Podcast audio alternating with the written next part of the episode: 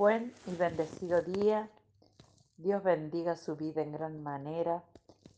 Que esta sea una semana de bendición, de provisión, de cielos abiertos y de gran victoria.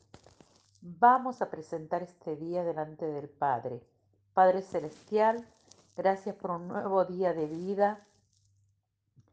Gracias por tu presencia en nuestra vida y por cada promesa que escribiste para nosotros en el nombre de Jesús. Amén.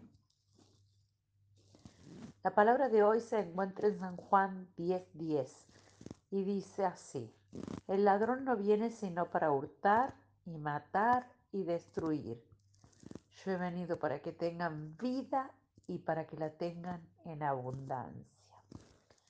Titulé este devocional Cambia tu enfoque y persevera. Muchas veces pasamos nuestras vidas creyendo que estamos viviendo cuando en realidad, por la manera en la que vivimos nuestras vidas, pareciera más que estamos muriendo, sobreviviendo, que viviendo. La vida es más que existir y sobrellevar los días uno a la vez a veces nos sobrepasan los obstáculos, los problemas, los desafíos.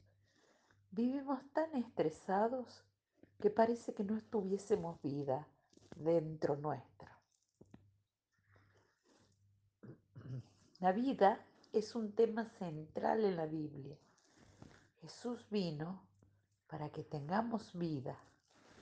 Cuando Dios creó al hombre, respiró sobre él hálito de vida, aliento de vida. El hombre se transformó en un ser viviente.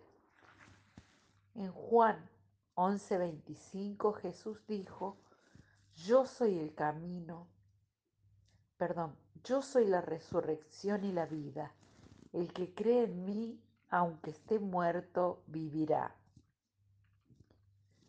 Él se llama a sí mismo la vida Romanos 6:4 nos llama a vivir en una nueva vida, no en muerte.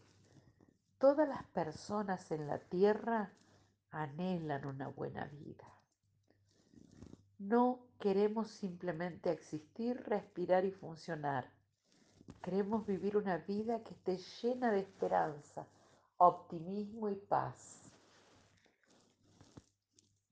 Y por qué no, felicidad. Queremos vivir nuestras vidas al máximo. Lo primero que necesitamos para vivir una vida plena, para dejar de morir y comenzar a vivir, es desarrollar una visión con un enfoque diferente, mirando las cosas de arriba. Debemos olvidar todas las cosas negativas de nuestro pasado no podemos avanzar y retroceder al mismo tiempo. O avanzamos o retrocedemos.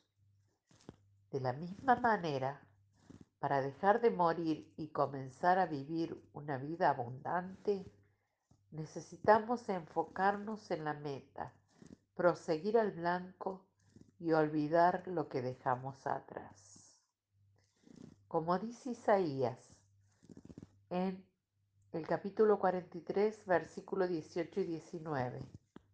No os acordéis de las cosas pasadas, ni traigáis a memoria las cosas antiguas. He aquí, yo hago cosa nueva. Pronto saldrá a luz. ¿No la conoceréis? Otra vez abriré caminos en el desierto y ríos en la soledad. Bendito sea Dios por esos caminos que Él abre cuando pasamos por desiertos y porque Él, cuando estamos en soledad, nos avienta ríos de agua viva para pasar todo tramo amargo. Dice esta palabra que si no olvidamos las cosas viejas, nunca dejaremos lugar para las cosas nuevas que Dios quiere hacer. No podemos cambiar lo que nos sucedió en el pasado, pero podemos renovar lo que pasa en nuestras mentes, nuestros pensamientos, nuestra forma de pensar. No podemos cambiar los hechos, pero podemos dejar de revivirlos constantemente, sumando nuestras opiniones a los hechos de manera negativa y mucho menos declararlo negativamente. Por ejemplo, si tengo una deuda, debo buscar la manera de saldarla, de salir de ella y no declarar estoy arruinada y endeudada. Necesitamos dejar de mirar atrás y agregar opiniones negativas a lo que vivimos. Deberíamos comenzar a mirar las cosas desde una perspectiva hacia arriba, hacia el futuro. Como dice el libro de Filipenses, deberíamos extendernos, proseguir. Cuando nos extendemos, avanzamos hacia algo. La vida no es estática, es dinámica. Si queremos dejar de morir y comenzar a vivir, deberíamos avanzar y extendernos día a día. No estamos parados ni varados. Continúa avanzando. Persevera. Persevera en tu fe. Persevera en la palabra. Persevera en las promesas. Nuestra oración a Dios hoy. Padre Celestial, gracias por cada bendición y promesa para mi vida. Gracias por mostrarme los caminos que conducen a la vida. Te agradezco el poder experimentar gozo en tu presencia para siempre. Ayúdame a vivir de manera digna de la vocación que me has llamado, pasando tiempo en tu palabra. No quiero olvidar jamás que tener acceso a las escrituras es un regalo. Así que dame hambre y sed de leer tu palabra. Revélame tu voluntad cuando estoy en tu presencia. Enséñame tu palabra que es la verdad.